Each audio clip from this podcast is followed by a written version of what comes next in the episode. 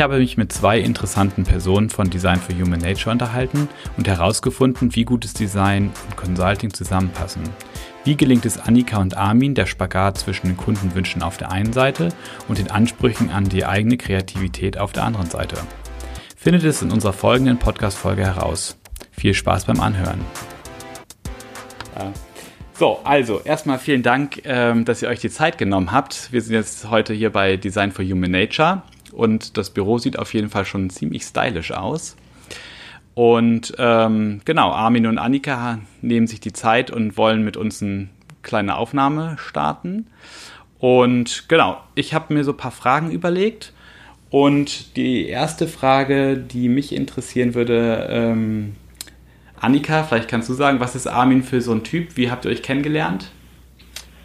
Ähm, also ich bin jetzt seit ein bisschen über anderthalb Jahren hier und habe Armin natürlich direkt am ersten Tag kennengelernt, weil Armin ist schon länger hier als ich. Und ähm, auf jeden Fall sehr ambitioniert, sehr diszipliniert auch und ein wirklich guter Designer. Also und einfach ein lässiger Typ, würde ja, ich sagen. Sehr gut. Werde ich hier noch gleich rot. Ja, ja. guter und Basketballspieler auch, muss man sagen. Wir haben Basketballkorb bei uns. Und Armin, kannst du das so zurückgeben? Das kann ich definitiv zurückgeben. Ja. Okay. Anni ist sehr äh, sehr mutig gewesen, aus dem Bereich, aus dem sie kommen, ist hierher zu kommen zu uns. Äh, und was heißt mutig in dem Sinne, dass es etwas anderes ist und sich man sich natürlich erstmal reinfinden muss. Ich als Designer in der Designagentur bin ja dort, wo ich eigentlich hingehöre. Äh, aber Anni macht sich da äh, sehr gut. Also das ist echt eine, eine Bereicherung in unserem Team. Wie lange kennt ihr euch schon jetzt dadurch? Ja, ja, eigentlich seitdem ich eingestiegen bin. Das war 2017 im Oktober. 1. Oktober, tatsächlich. Äh, vielleicht könnt ihr noch mal kurz sagen, was, was habt ihr studiert? Also, oder, oder wie, wie, wie seid ihr, ihr müsst jetzt keinen Lebenslauf rausholen, aber... Nee. äh, also, ich habe Industriedesign studiert im Bachelor in Kiel. Und das ist ein sehr breit gefächertes Studium, wo es um verschiedene äh, Bestandteile oder Komponenten des Bereichs geht, also Materialitäten, Fertigungsverfahren, äh, Prozesse, Methoden. Und dann habe ich mich im Master auf das medizinische Produktdesign fokussiert. Da geht es dann eher darum, in einem vorgegebenen Bereich mit in diesem Fall sehr viel Regulatorien und äh, Vorgaben trotzdem noch kreativ äh, positive Lösungen zu finden für Menschen. Ähm, der Fokus auf den Menschen ist bei der Medizin ja ganz klar. Und über eine Selbstständigkeit und noch äh, Auslandstätigkeit bin ich dann zurück nach Hamburg gekommen zu Design for Human Nature und habe die Schnittmenge, wir haben da eben drüber gesprochen, zwischen meinem Bereich, dem, was ich äh, gerne mache und dem, was hier gemacht wird, gefunden. Also das Design for Human Nature ist ja in vielerlei Hinsicht heutzutage in aller Munde, auch wenn es nicht so genannt wird, aber da ist äh, der Fokus auf jeden Fall gegeben, dass ich da auch meine Fähigkeiten einbringen kann. Ja, bei mir ähm, war das ein bisschen anders. Ich komme eigentlich aus dem ähm, eher betriebswirtschaftlichen Bereich. Also ich habe Media Management studiert an der HSBA. Das ist eine duale Universität und ich war quasi, ähm, also habe von Anfang an da studiert und direkt bei Bayersdorf gearbeitet. Also komme eigentlich von der Kundenseite. Ähm, mhm, ja. Genau, habe mich äh, dann am Ende fokussiert in dem Bereich digitales Marketing und ähm, bin dann aber tatsächlich direkt nach meinem Studium hier eingestiegen, weil ich einfach aus persönlichen Interessen gemerkt habe, Bayersdorf passt nicht mehr so gut, ich möchte was Neues ausprobieren. Und bin dann hier gelandet tatsächlich. Ähm, relativ. Hat gleich gepasst. Ja. ja, relativ spontan. Innerhalb von zwei Wochen habe ich dann den Vertrag unterschrieben und äh, direkt im wirklich direkten Anschluss, ein Wochenende dazwischen, von Bayersdorf hierher gewechselt. Und ähm, seit auch seitdem nie bereut auf jeden Fall. Ja. Und ist Bayersdorf ähnlich wie mit wie hier jetzt oder ist es ganz anderes Arbeiten? Ganz anders. Also das kann man eigentlich in gar keinen Bereichen wirklich vergleichen. Einerseits natürlich immer der Unterschied Kunde und Dienstleister. Ich meine, wir haben Bayersdorf auch als Kunden.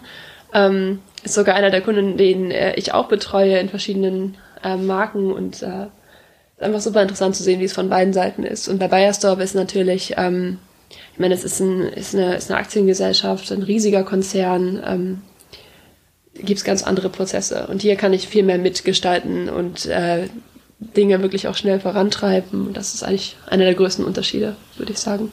Es sind einfach kleinere Gruppen, wo man mhm. schneller Entscheidungen treffen kann. Ne? Genau, und viel weniger Hierarchien natürlich. Mhm. Und wenn ich so, so, also heißt es dann auch, dass viele, also Entscheidungen gehen schneller, aber auch irgendwie so Projekte oder sowas? Ist es dann, wie sieht, du kümmerst dich auch viel um, um, um, die, um das Projektmanagement auch oder was sind so.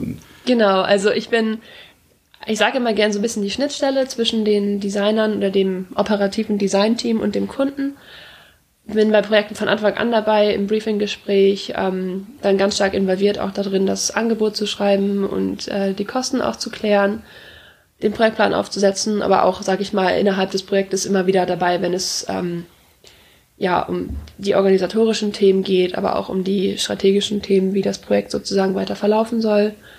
Und ähm, genau, unterstützt das Team, sage ich mal, in allen nicht operativen Design arbeiten, sodass das Team sich wirklich darauf fokussieren kann. Ja, und wo sind da deine Schnittstellen dann? Also wo, wo kommst du dann dazu?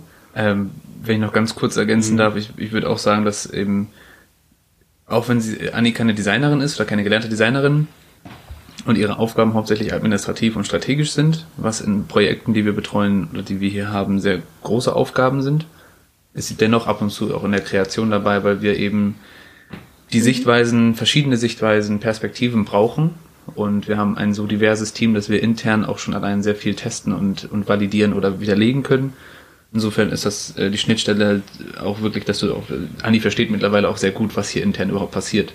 Ja, das, das äh, ist auch was, was ich sehr zu schätzen weiß. Also hier wird auch jede Meinung wirklich gefragt und ich bin auch oft äh, einfach durch, durch mein Alter und Geschlecht, sage ich mal, Zielgruppe ähm, bei verschiedensten Projekten und da musst du dir also den ganzen Tag die Hände eincremen? Den ganzen Tag die Hände eincremen. Exakt, okay. das ist genau das, An dieser Stelle darf man leider nicht genau sagen, woran genau. wir arbeiten. Ähm, es ist nicht alles Creme, aber ja, äh, das ist tatsächlich oftmals die Zielgruppe. Genau. Ja. ja, cool. Also was ich immer so aus Agenturen mitkriege, ist es ja immer so dieser Spagat zwischen, äh, der Kunde sagt, ich möchte eigentlich am liebsten, dass äh, das Konzept oder sowas äh, jetzt irgendwie gestern schon fertig ist und wann, wann schickt ihr das denn eigentlich alles rüber? Und der, äh, auf der anderen Seite ist der Designer, der sagt, ich brauche meine Ruhe, um kreativ zu werden. Ich kann nicht auf äh, Knopfdruck liefern. Äh, wie, kriegt ihr, also wie kriegst du den Spagat hin zwischen auf der einen Seite Kunde, der dann irgendwie am liebsten sofort das Ergebnis haben will und auf der anderen Seite, dass du deine Leute so antreibst, dass da auch halbwegs was Gutes rumkommt? Ähm, ich denke, dabei ist ganz mit wichtig. Einer Peitsche. Mit ja, habe ich mir. Die liegen auch überall Soll hier ne? keiner wissen. ähm, ich denke, dabei ist es ganz wichtig, wie man von Anfang an mit dem Kunden kommuniziert und das Projekt aufsetzt. Also es gibt bei jedem Projekt, also besonders bei den größeren, langfristigeren Projekten, ähm, natürlich einen, ich sag mal, Fahrplan, ganz klassischen Projektplan, ähm, wo dann den Kunden eben auch gezeigt wird, wir brauchen am Anfang Zeit für die Exploration. Das ist auch was, was bei uns speziell ähm, einen sehr großen Stellenwert hat. Also wir nehmen uns immer viel Zeit, wirklich den Kunden zu verstehen, die Zielgruppe zu verstehen und das Ganze, das Ganze drumherum. Weil wenn man sich einfach von Anfang an von Computer setzt und anfängt irgendwie was zu designen, dann hat man eben, dann fehlt dieser Blick nach außen. Und wir holen uns sozusagen erst diese ganzen Infos rein und sagen eben von Anfang an auch, dass das eben Zeit braucht. Je nach, je nach heißt Projekt. das? Also Zeit braucht, heißt dann irgendwie Das kommt ganz auf das Projekt an. Also das geht von äh, einem Tag zu einem Monat.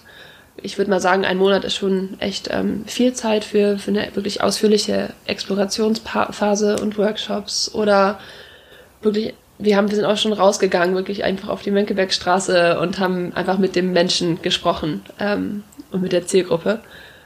Ja, und das äh, teilen wir dem Kunden aber auch direkt mit und dann ist eigentlich auch meistens ein gegenseitiges Verständnis da, dass man ähm, natürlich nicht auf Knopfdruck sagen kann, mhm. an dem und dem Tag ist die Idee da.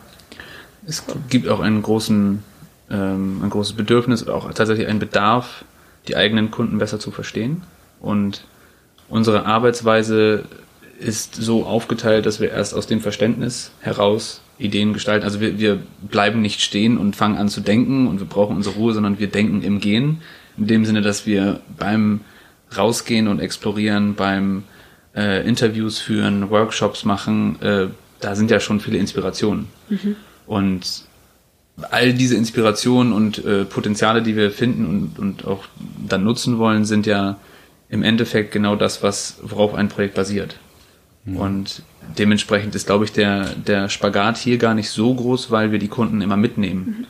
Mhm. Die sehen nicht irgendwie ein Briefing und beziehungsweise ein Angebot und dann sehen sie uns zwei Monate nicht, sondern die sind immer mit dabei und werden von uns an die Hand genommen und mit durch den Prozess geführt, äh, sofern sie das möchten.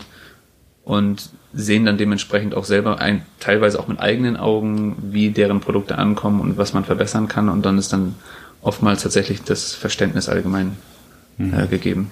Ja. Es ist ja manchmal so, dass ihr, also ihr geht dann raus auf die Mönckebergstraße zum Beispiel und befragt dann Leute, dass ihr da auch komplett andere Sachen rauskriegt, als ihr euch eigentlich schon von vornherein so gedacht habt. Also man hat ja meistens immer relativ schnell irgendwie, dass man sagt, okay, so und so weiter muss das laufen, so und so reagiert die Zielgruppe, so dass ihr dann irgendwie in diesem Prozess auf einmal feststellt, ist es halt, wisst was ich meine? Das ist halt, mhm. dass man auf einmal dann dachte, da, da kamen wir noch gar nicht drauf.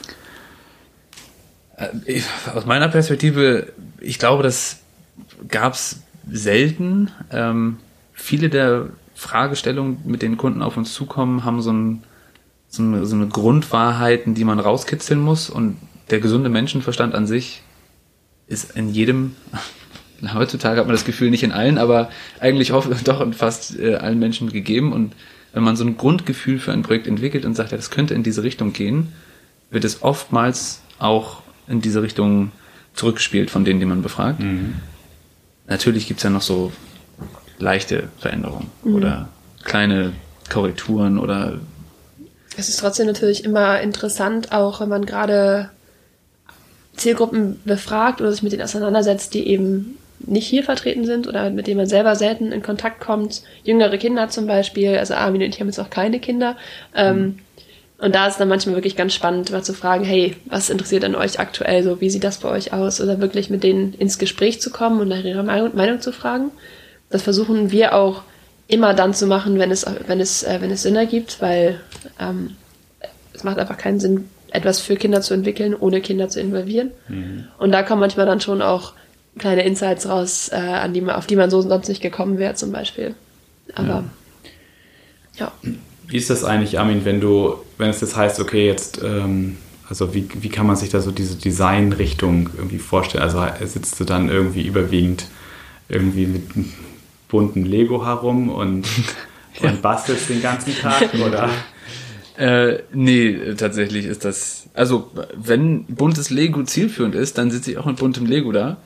Oder knete oder was auch immer. Aber in den meisten Fällen ist es eigentlich äh, relativ klar, dass man zu Anfang versucht, sich mit so viel Input wie möglich einzudecken. Und das bedeutet auch, dass wir mit dem Design-Team zu Kunden fahren in die Produktion, zu deren Zulieferern in die Produktion, wenn es jetzt um physische Produkte geht oder ähm, dass wir uns mit einem Unternehmen zusammensetzen, die ein neues Office Interior brauchen und erstmal gucken, wie die jetzt arbeiten, dann machen wir Workshops mit denen, um zu rauszufinden, wie sie eigentlich arbeiten müssten, also welche Person welchen Kontakt braucht und wer mit wem Informationen austauscht. Mhm.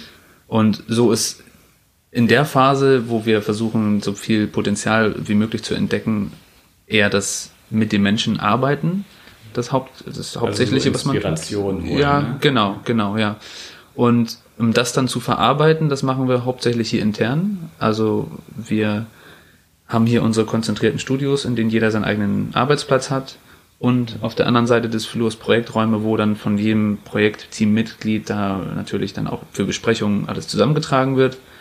Und es geht da um Visualisierung, um äh, Texte verfassen, um Leitbilder zu formulieren, um Pro Projekte müssen ja auch teilweise prototypisch schon mal gebaut werden. Wir haben hier 3D-Drucker, die muss man natürlich auch mit der bestimmten Software bedienen. Dementsprechend sitzt man dann hauptsächlich im Team zusammen, ob am eigenen Schreibtisch oder im Projektraum, aber man ist dann in der, in der Phase hier ähm, und bereitet dann natürlich auch die Präsentation vor für den Kunden.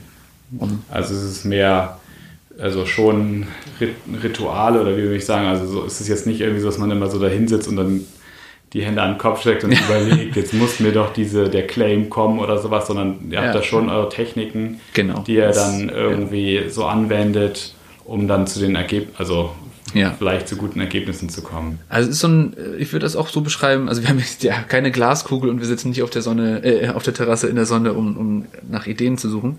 Ähm, es gibt ein ganz klares methodisches Framework, wo wir uns bedienen können, je nach Projekt.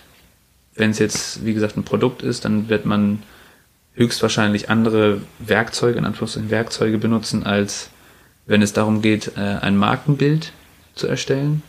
Ähm, Im Grunde sind wahrscheinlich viele Projekte ähnlich, aber es gibt halt da bestimmte, bestimmte Teams und, und Werkzeuge, die man da nutzen kann. Mhm. Also das Ritual, so wie du es beschrieben hast, äh, gibt es nicht übergreifend über alle Projekte, sondern es gibt eher in verschiedenen Projekten oder Projekttypen bestimmte Rituale, die man eigentlich so gefunden hat, die gut funktionieren. Wie, wie ist das eigentlich, wenn man mit so einem Kunden zusammenarbeitet? Ist das immer nur Spaß oder ist es halt auch oft nervig? Also auch wenn immer nur Spaß ist es nicht. Raushauen Dann nehme ich nochmal einen Schluck Wasser. Ja, genau. ähm, es gibt hin und wieder die eine oder andere Herausforderung. So kann man das vielleicht beschreiben. Also ich sag mal so, ich, ich denke, solange man irgendwie ähm, auf einem sympathischen Level bleibt und sich gut versteht, kann man auch über Probleme sehr gut sprechen ähm, und einfach offen ist. Ähm, natürlich gibt's manchmal Missverständnisse oder, oder Probleme oder man regt sich, ja klar, man, lebt, man regt sich manchmal auch über den Kunden auf, das passiert. Ähm, das passiert in beide Richtungen wahrscheinlich, aber das ist, glaube ich, mhm. ganz normal im Arbeitsalltag. Wichtig ist einfach, dass man ähm, am Ende über Dinge spricht, äh, Kompromisse findet und ähm, ja, das Projekt eben weitergeht. Und ähm, ja, wie gesagt, solange eben beide Seiten immer informiert sind, was, was so los ist und auch wenn man mal stehen bleibt oder irgendwas, irgendwas nicht funktioniert, wenn man drüber redet, dann kann man eigentlich jede, ja, jede Challenge irgendwie auch lösen und sollten eigentlich auch keine schlimmen Probleme aufkommen. Das ist, äh, was ich auch sagte, dass man, äh, dass wir hier eigentlich versuchen, den Kunden immer so nah wie möglich am Projekt zu halten mhm. und auch mitzuführen. Genau. Ähm, das ist eigentlich eine super Basis, nur super auch eine Gesprächsbasis, um nicht irgendwann nach Wochen der Arbeit herauszufinden, dass dann etwas an den Kundenvorstellungen vorbeilief. Ähm, ich meine, letzten Endes äh, ist das eine ein bisschen Reibung braucht es auch, um äh, bestimmte Qualitäten zu erzeugen. Und wir sind äh, auch relativ bekannt dafür, sowohl die Kunden als auch deren Partner zu challengen, um noch bessere Ergebnisse zu erzielen. Was dann auch schon mal dafür, dazu geführt hat, dass äh, mir gesagt wurde, dass ich nerve. das kann auch passieren. Aber das Ergebnis, was dann da hinten rauskommt, äh, hat dann den Prozess bestätigt. Also es war okay. Ich glaube, wir sind noch befreundet. Perfekt. äh, genau, ich kann mir manchmal vorstellen, dass es schon vielleicht frustrierend ist, wenn man da irgendwie eine Idee raus, also raus hat, wo man sagt, das ist das, ist das geniale Ding und das wird dann vom Kunden einfach abgeschmettert. Äh, und man dann irgendwie so viel Zeit und Arbeit da reingesteckt hat. Das kann ich mir ein bisschen frustrierend vorstellen manchmal. Ist das so? Ja, also ich hatte bisher hier noch nicht die Situation, dass eine, eine Idee, die wirklich gut war, total abgeschmettert wurde. Gott sei Dank. Es gibt es bestimmt auch, genauso wie du sagst. Ähm, aber doch, es gibt auch Situationen, in denen man es nicht schafft, einen Kunden davon zu überzeugen, dass das, äh, was man da gemacht hat, es gibt ja meistens zu Beginn eines Projektes mehrere Konzeptrichtungen, wo man Potenziale erkennt und dann entscheidet man sich mit dem Kunden zusammen, welche Richtung man weiter verfolgt und da kann es natürlich sein, dass man unterschiedlicher Meinung ist, aber da muss man auch respektieren, dass der Kunde einen besseren Überblick darüber hat, was er selber kann und was er macht. Und das, ja, da, da muss es keine Einigung geben, da muss es nur ein Verständnis für die Gegenseite oder für nicht die Gegenseite, für den Partner geben. Und ähm, dementsprechend würde ich sagen, es hält sich eigentlich die, die Frustration in Grenzen. Aber manchmal denkt man natürlich schon, es wäre so geil gewesen, das Ding jetzt zu machen, aber es, es kam dann halt nicht äh, dazu.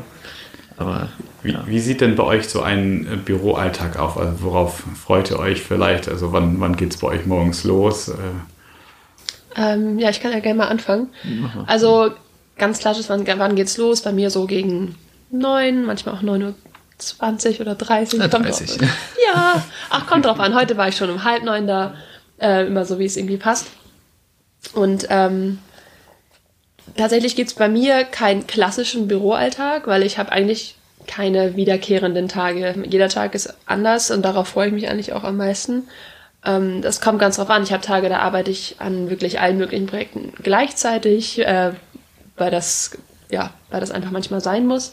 Dann habe ich Tage, da kann ich mich ganz auf ein Projekt ähm, fokussieren, schreibe den ganzen Tag, sage ich mal, ein Angebot, wenn es wirklich um also ein großes Angebot ist oder ähm, bin in, bin in einem Workshop dabei, das äh, passiert auch des Öfteren. Oder auf einer Konferenz. Oder auf einer Konferenz, genau. Ähm, in, in, den letzten Wochen seit ich relativ häufig. Also dementsprechend habe ich eigentlich kein klassisches Tagesgeschäft oder irgendwie wiederkehrende Aufgaben. Ähm, es gibt so Dinge wie Projektpläne ähm, pflegen oder ähm, Ressourcenplanung zum Beispiel, die, die kommen jede Woche wieder oder auch täglich, aber letztendlich habe ich relativ ähm, diverse Tage, sage ich mal. Und das ist eigentlich auch das, was am meisten Spaß macht. Gibt es einen Tagesalltag bei dir oder ist es so jeder Tag immer komplett anders? Nein, es gibt durchaus Tage hintereinander auch, die sehr ähnlich sind, je nachdem, wie viele Projekte und welches gerade die Priorität hat.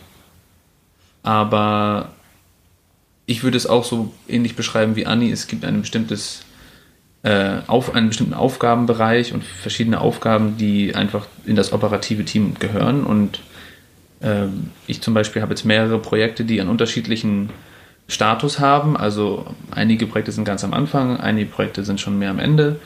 Und dementsprechend setzt sich mein Tagesablauf eigentlich auch aus äh, verschiedenen Aufgaben zusammen. Dementsprechend, je nachdem, welche Projekte ich an welchem Tag mache, ist der Tag äh, unterschiedlich. Ähm, aber ja, doch. Es, es, gibt, es gibt schon Tage, die ähnlich sind, das kann man schon sagen. Ja. Also, ihr, ihr sitzt ja in Hamburg. Hier gibt es ja recht, relativ viele Agenturen auch und äh, ich sage jetzt mal so, vielleicht auch Wettbewerber. Ähm, wie unterscheidet ihr euch denn eigentlich? Also habt ihr da irgendwie, habt ihr irgendwie einen gewissen USP gefunden? Also keine Ahnung, ob ihr das jetzt, ihr seid jetzt ja nicht die Geschäftsführung, aber äh, also wenn ihr das vielleicht noch so beobachtet habt, wie unterscheidet ihr euch vielleicht? Äh, auch wenn in Hamburg viele Agenturen äh, ansässig sind, würde ich doch sagen, dass es eher wenig, obwohl das kann man so eigentlich auch gar nicht sagen. Es gibt schon viele Überschneidungspunkte zu anderen Agenturen. Ähm, besonders auch alle anderen Agenturen haben schon natürlich jetzt auch seit längerer Zeit sehr viel oder sehr stark ins Digitale investiert.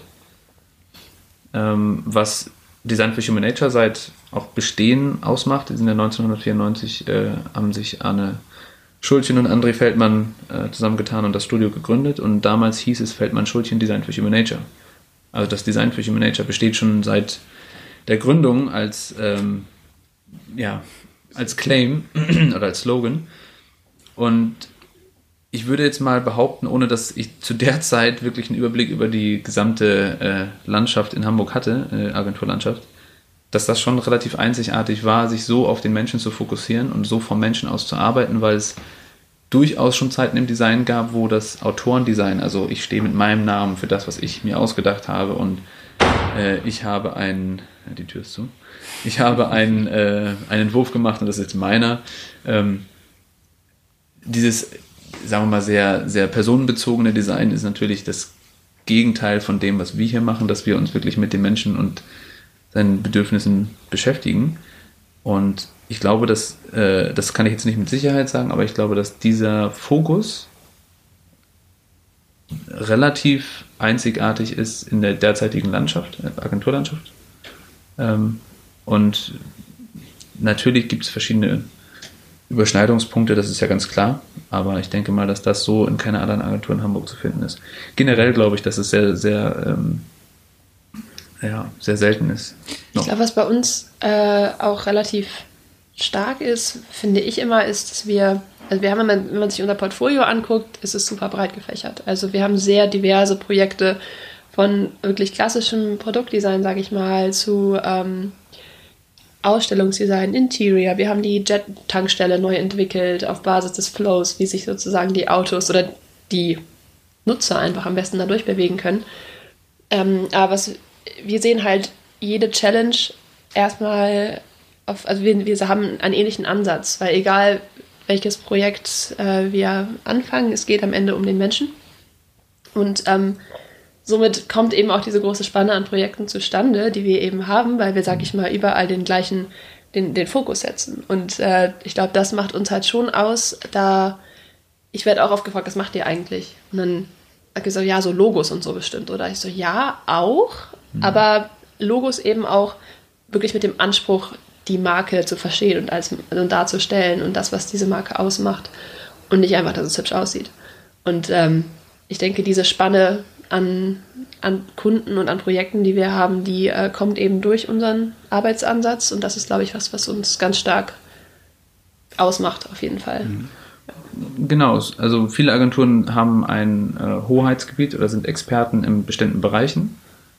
Und diese Bereiche sind dann zum Beispiel Interface Design, das sind zum Beispiel Medical, also medizinische Produkte Corporate zu gestalten, Design, Corporate ja. Design, es gibt äh, Web Design, App Design, es gibt alles Mögliche, was, worauf man sich spezialisieren kann und da bei uns der Fokus eben auf den Menschen und den dann zugehörigen Prozess ist. Äh, es ist natürlich auch das Portfolio so divers, weil mhm.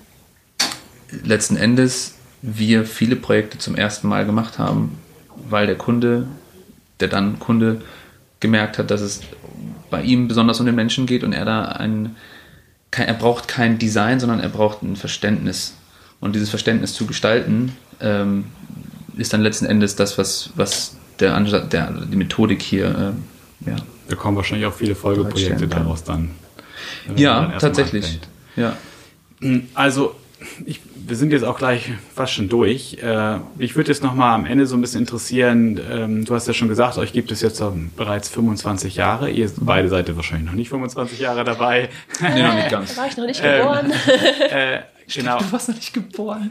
Stimmt. Ähm, ja. Genau, aber merkt ihr irgendwelche Entwicklung, irgendwie wie sich diese Agenturlandschaft oder wie all, all, allgemein, irgendwie wird es immer schnelllebiger, wie entwick also entwickelt sich das irgendwie in eine ganz andere Richtung, härtere Konkurrenz oder ich, ich weiß nicht, vielleicht, vielleicht fällt euch irgendwas auf, wo man dann irgendwie merkt, da gibt es irgendwelche Veränderungen.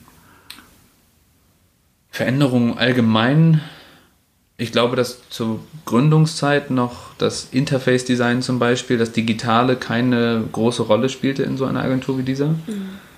Dass immer mehr Produkte und Dienstleistungen äh, über Handys und Smartwatches und irgendwelche Augmented Reality ähm, das heißt, die Projekte, die ihr habt, werden immer digitaler. Dann, nicht unbedingt. Also da sind wir, da sind wir auch, äh, also wir haben auch in einigen Projekten eine Komponente, die wir ähm, sowohl das physische, da gestalten wir sowohl das physische Produkt als auch das digitale. Das ist aber nicht unser Fokus derzeit.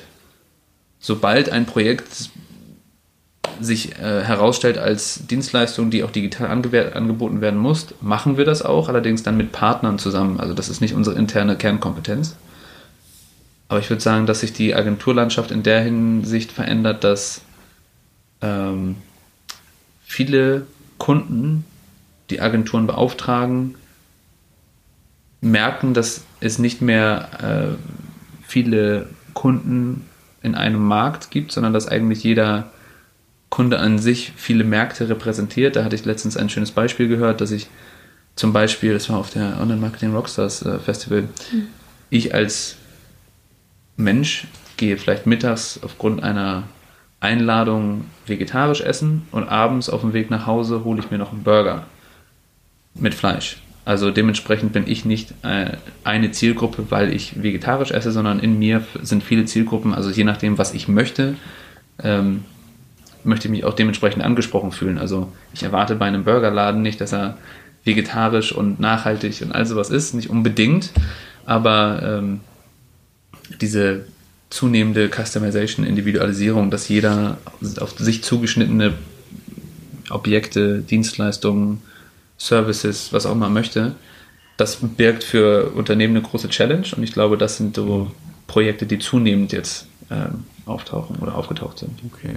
Also du hattest ja am Anfang ähm, oder bevor, bevor, wir die Aufnahme gestartet haben, schon gesagt, dass ähm, ihr hier auch einen Studenten habt, der über eine Frühstarterveranstaltung äh, quasi hier ein Vorstellungsgespräch hat und das ist ja auch so die Idee, ähm, die wir mit Frühstarter eben verfolgen, dass man bei mhm. euch mal vorbeikommen kann mit einer Truppe von Leuten. Immer äh, gerne wieder, ja. Ja, und da mal ähm, genau ein paar Einblicke bekommt. Äh, mich würde jetzt noch so am Ende quasi interessieren, was habt ihr irgendwelche bestimmten Tipps oder sowas, den, den ihr Studenten geben würdet? Ähm, was irgendwie, wie soll man irgendwie, wie soll man auf dem Weg sich irgendwie ins Arbeitsleben verhalten oder was, was soll man vielleicht irgendwie machen? Also ich kann ich hatte eigentlich immer ganz, also einen Tipp, der mir sehr geholfen hat. Ähm, ich bin jetzt selber erst 23, habe jetzt auch noch nicht die Weisheit äh, mit der Film gefressen und auch noch nicht viele Erfahrungen, was äh, verschiedene Berufe angeht. Aber was ich auf jeden Fall sagen kann, ähm, man darf sich nicht stressen, wenn man keinen Plan hat, weil das ist vollkommen okay. Also ich hatte weder nach der Schule einen Plan, was ich studieren möchte, und ich hatte auch nach dem Studium oder gegen Ende des Studiums auch noch nicht wirklich den Plan, wo mhm. oder was ich arbeiten möchte. Und ähm, oftmals, das merke ich eigentlich immer wieder, ergeben sich Dinge auch aus ja, Situationen, die man gar nicht erwartet hätte. Ich bin, sag ich mal, hier jetzt auch gelandet, so ein bisschen aus beiseitigen Grund. Einerseits ähm, hat, wurde ich von, von Design for Human Nature angesprochen, habe dann die aber auch, sag ich mal, ähm, über andere Kanäle schon kennengelernt und das war so ein gegenseitiges Kennenlernen irgendwie und äh, letztendlich muss man auch ein bisschen, ich sag mal, Raum offen lassen für Zufälle, die noch passieren. Ähm, und sich nicht irgendwie stressen, weil man nicht sofort überall angenommen wird, wo man unbedingt hin möchte, sondern auch erstmal gucken kann, was wäre eigentlich noch was für mich oder auch wirklich einfach mal zu einem Bewerbungsgespräch hingehen, wo man denkt, das ist eigentlich überhaupt nicht irgendwie meine Branche oder überhaupt nicht, äh, mhm. Hätte ich nie drüber nachgedacht. Vielleicht ist es genau das Richtige.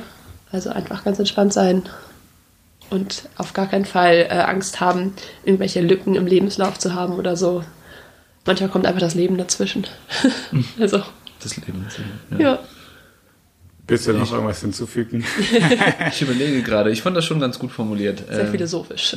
Sehr gut. Ich, ich, würde vielleicht noch eine Sache hinzufügen, und zwar, dass ähm, ich jetzt in meinem Bekanntenkreis durchaus mitbekomme, dass die Leute, die sich in ihrer Karriere versucht haben, auf Geld zu fokussieren, mm, sehr gut. auch ihre Zweifel daran haben. Und da ist so ein bisschen der, der Shift da kommen die Zweifel später, weil sie sich in ihrem täglichen, und ich meine, fünf von sieben Tagen arbeiten wir zurzeit noch, ähm, in ihrem täglichen Leben nicht wohlfühlen, wohingegen die Leute, die andere Interessen haben, aber Angst davor, beziehungsweise Zweifel, diese Karriere zu, ähm, ja, oder ja, zu verfolgen, da kommen die Zweifel früher, aber dann die Bestätigung später. Also das habe ich jetzt so in meinem Bekanntenkreis ein paar Mal erlebt, dass die Leute, die sich dann, und davon bin ich tatsächlich auch einer, darauf einlassen und sagen, ich versuche das jetzt einfach mal mit einer Karriere, wo ich vielleicht am Ende äh, keine große Yacht in der Südsee äh, liegen haben werde, aber wo mich äh, die Erfüllung eigentlich täglich, äh, wo, wo, sie mir täglich begegnet. Und das, ich, ich kann nur sagen, Mut, Mut. Ja. Und Offenheit, genau. Ja. Vielen Dank. Also, dass ihr euch die Zeit genommen habt. Danke, dass ihr hier seid. Ja, ja. und ähm, genau, wir werden hier gleich vielleicht nochmal ein bisschen herumgucken. Aber dann, ja, vielen Dank erstmal. Bitte gerne. Danke. Sehr gerne. Ja, also, ich hoffe, dir hat es auch so gut gefallen wie mir. Ähm, genau. Guck doch mal auf frühstarter.de vorbei ähm, kannst du ein bisschen gucken, welche Unternehmen da sonst noch für dich vielleicht interessant sind. Kannst uns auch mal auf Instagram oder Facebook besuchen und komm doch einfach mal mit zu einer Exkursion, die wir organisieren. Und ansonsten freuen wir uns. Hör doch mal in die nächste Folge rein.